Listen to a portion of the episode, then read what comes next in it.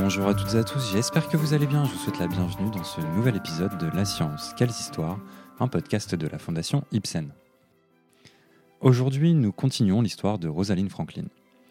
Au programme de cet épisode, ses études à l'université de Cambridge, sa période parisienne enchantée et le retour à Londres qui se fera au King's College, là où la grande histoire va s'écrire. À l'heure où Rosaline suit sa première année à l'université, les crises géopolitiques s'enchaînent. Bientôt, l'on comprend que la guerre est imminente. Rosaline suivra de près les événements comme une immense majorité de la population britannique de l'époque. Début 1940, la guerre est déclarée depuis quelques mois, mais ce que l'on appelle la drôle de guerre la frustre. Au printemps, les Allemands passent à l'offensive et Rosaline s'insurge contre les décisions de capitulation des Pays-Bas et de la Belgique. Rosalind a en fait probablement très peur. Une peur justifiée car ce qui se passe en France avec la déroute de juin 1940 laisse présager un sombre avenir pour le royaume.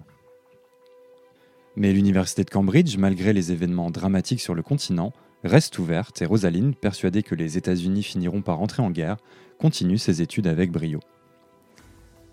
Elle est en fait l'exemple classique de quelqu'un que nous avons tous rencontré pendant notre scolarité.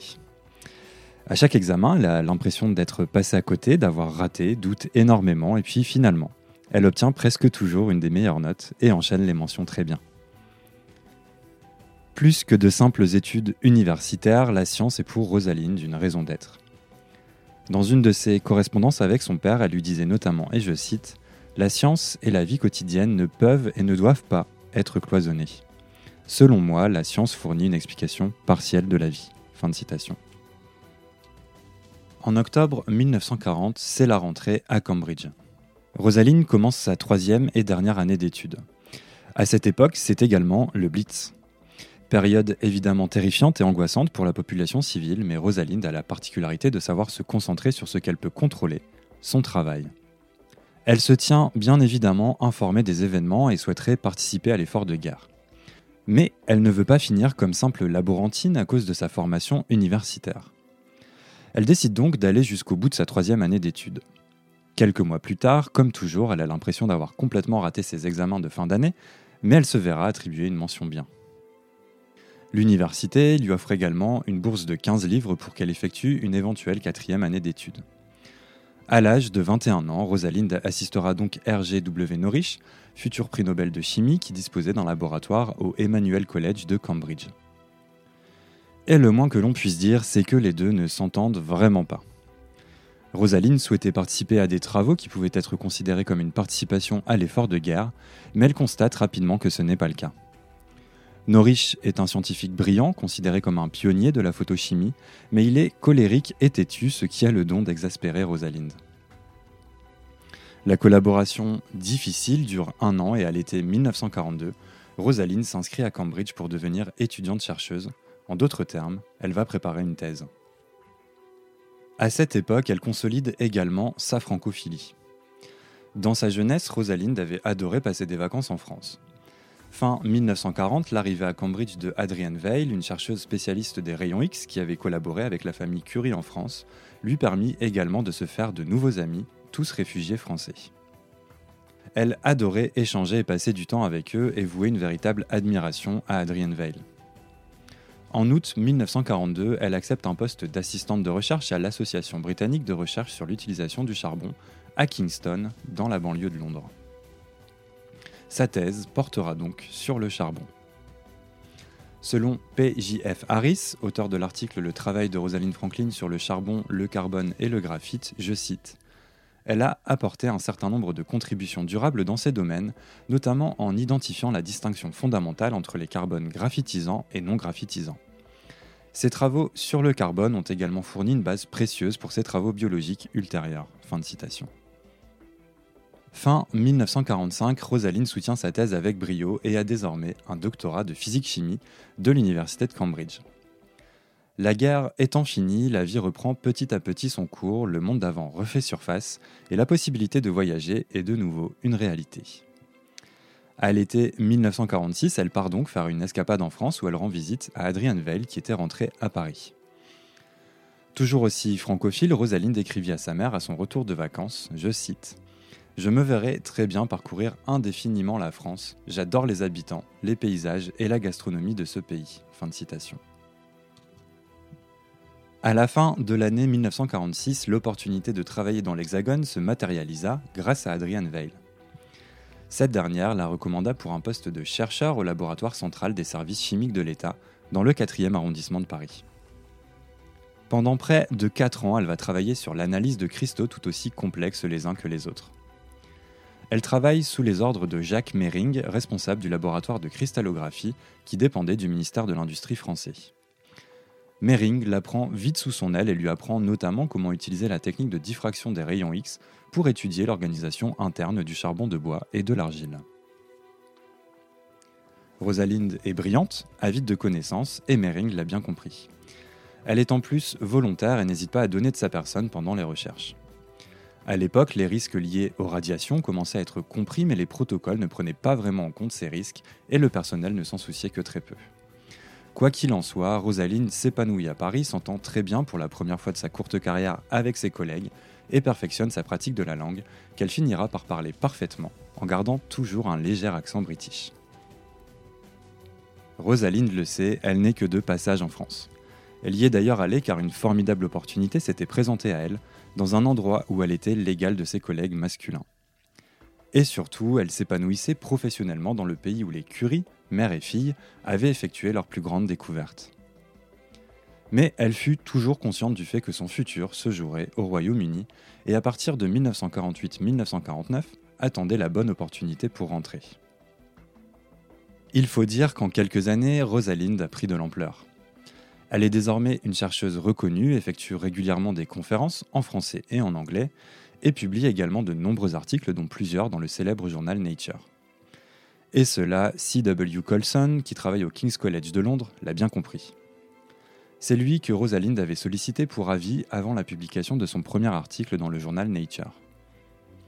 Elle échange avec lui de manière régulière pendant sa période française et bientôt, au mois de juin 1950, elle est convoquée à Londres pour un entretien et est acceptée sans grande surprise. Ses débuts au King's College se feront début 1951 et elle sera placée sous la direction de J.T. Randall. Elle travaillera sur, et je cite, les modifications de structure accompagnant la dénaturation par chauffage ou déshydratation de protéines en solution à l'aide de la technique de diffraction des rayons X. Fin de citation. Mais entre la confirmation et la prise effective de poste, les choses ont changé au King's College. Randall écrivit une lettre à Rosalind lui expliquant que ce sur quoi elle était censée travailler n'était plus d'actualité. Je cite. Après mûre réflexion et après en avoir longuement discuté avec les chercheurs seniors concernés, il nous a semblé qu'il serait bien plus intéressant pour vous d'analyser la structure de certaines fibres biologiques sur lesquelles nous travaillons à l'aide de la diffraction des rayons X à bas et grands angles, plutôt que de travailler essentiellement sur le projet initial. Fin de citation. À ce moment précis, Personne ne le savait, mais cette décision allait avoir un impact considérable sur l'histoire des sciences. Mais le retour à Londres de Rosaline marque avant tout un dur retour à la réalité du pays. Selon Brenda Maddox, je cite Londres était une ville masculine, un lieu où régnaient les parapluies roulés, les chapeaux melons, les clubs et les tailleurs pour hommes. Aux yeux de Jean Rice, écrivaine expatriée aux États-Unis, cette ville était l'incarnation du patriarcat. C'est aussi ce que pensait Rosalind. À Paris, elle était sûre d'elle, admirée, indépendante. À Londres, elle était redevenue la fille de ses parents, chez qui elle était provisoirement retournée vivre. Fin de citation. Ce patriarcat de la société londonienne se matérialisait également au sein du King's College, où les femmes n'étaient pas admises au réfectoire des membres seniors du collège. La nostalgie parisienne s'installe, mais Rosalind va vite se concentrer sur son travail. L'adjoint de Randall au département de biophysique est Maurice Wilkins qui sera d'une importance fondamentale dans notre récit. Ce dernier, avant l'arrivée de Rosaline, travaillait déjà sur les acides nucléiques depuis quelques années. Raymond Gosling, un doctorant, travaillait sous la direction de Wilkins et était le seul à maîtriser la technique de diffraction des rayons X au sein du collège. Gosling sera désigné comme l'assistant de recherche de Rosalind et il était très doué. Grâce aux travaux de Gosling, Wilkins et Alex Stokes, un autre physicien du département, avaient déjà l'intuition, ou plutôt s'interroger sur la forme de la molécule d'ADN. Serait-il possible que cette dernière ait la forme d'une hélice? Dans ce contexte, Maurice Wilkins était impatient de collaborer avec Rosalind Franklin. Sa réputation l'a précédé et Wilkins, avec le recul qui est le nôtre, avait vu juste sur le potentiel de la collaboration. Il n'aurait pas pu avoir plus faux, en revanche, sur son entente avec Rosalind. La première tâche de Rosalind au sein du King's College est d'adapter le matériel disponible à son travail. Une chose qu'elle réalise avec Raymond Gosling en ajoutant une micro-caméra à l'appareil à rayon X. Au début des années 50, Randall et Wilkins tiennent quant à eux régulièrement des conférences pour mettre en avant leur travail sur l'acide nucléique. En mai 1951, par exemple, Wilkins présente les travaux du département au congrès sur les macromolécules de Naples. Une présentation qui lui vaudra les félicitations de l'auditoire. Jamais personne n'avait vu des spectres de diffraction de l'ADN aussi précis, et l'idée que l'ADN pouvait être cristallisé qu'il pouvait donc être soumis à une analyse par diffraction pour en déterminer sa structure était prometteuse. Au sein du public, un certain James Watson, jeune docteur de 23 ans, avait probablement plus que quiconque dans la salle été intrigué et fasciné par la présentation de Wilkins. L'objectif de Watson était en effet de comprendre comment les gènes se répliquaient et la présentation de Wilkins venait de l'aider à y voir plus clair. Mais le quotidien au King's College depuis l'arrivée de Rosalind va quant à lui vite se tendre. Rosalind Franklin et Maurice Wilkins comprennent vite que le courant ne passe pas entre eux et Rosalind n'hésite pas à lui faire part de son mécontentement de manière véhémente et à plusieurs reprises, notamment lorsqu'elle estime que Wilkins, lors de ses présentations, s'avance trop sur ses conclusions ou n'est pas assez précis. À la sortie d'une de ses conférences, elle lui lancera même un et je cite Retourne à tes microscopes. Fin de citation. Mais la collaboration continue et bientôt les équipes du King's College ont désormais la certitude presque totale que la molécule d'ADN a la forme d'une hélice.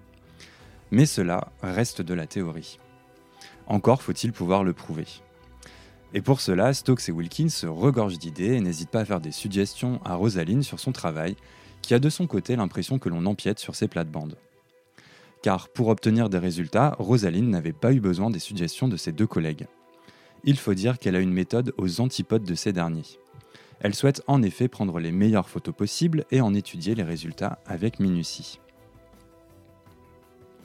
Wilkins et Stokes, eux, ont déjà une idée bien précise en tête qu'ils veulent confirmer avec les clichés qui leur seront fournis par Rosalind. Mais à ce moment précis, aucun des trois ne suspectait que découvrir la structure de la molécule porteuse de l'information génétique permettrait d'en comprendre le fonctionnement. La collaboration difficile entre Maurice Wilkins et Rosalind Franklin poussa Wilkins à rendre régulièrement visite à un certain Francis Crick, un spécialiste de la cristallographie des protéines, qu'il avait connu pendant la guerre et avec qui il avait noué une amitié.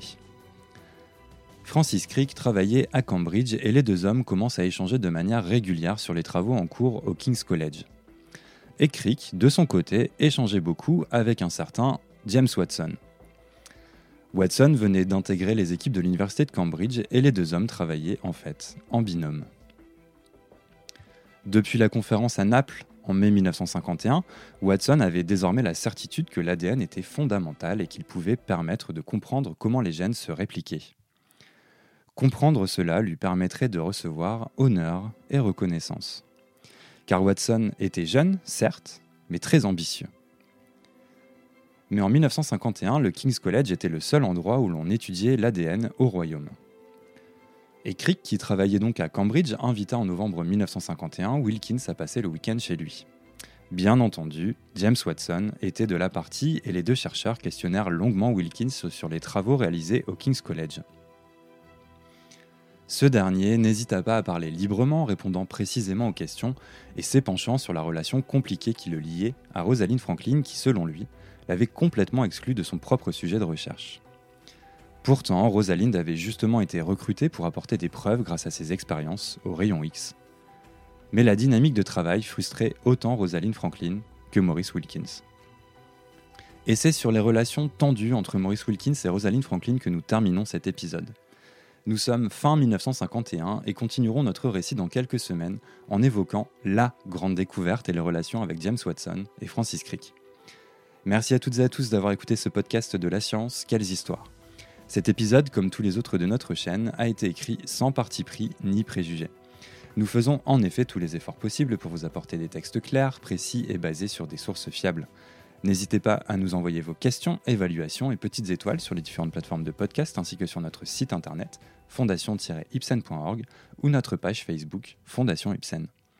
Merci à tous de votre soutien et je vous donne rendez-vous très bientôt.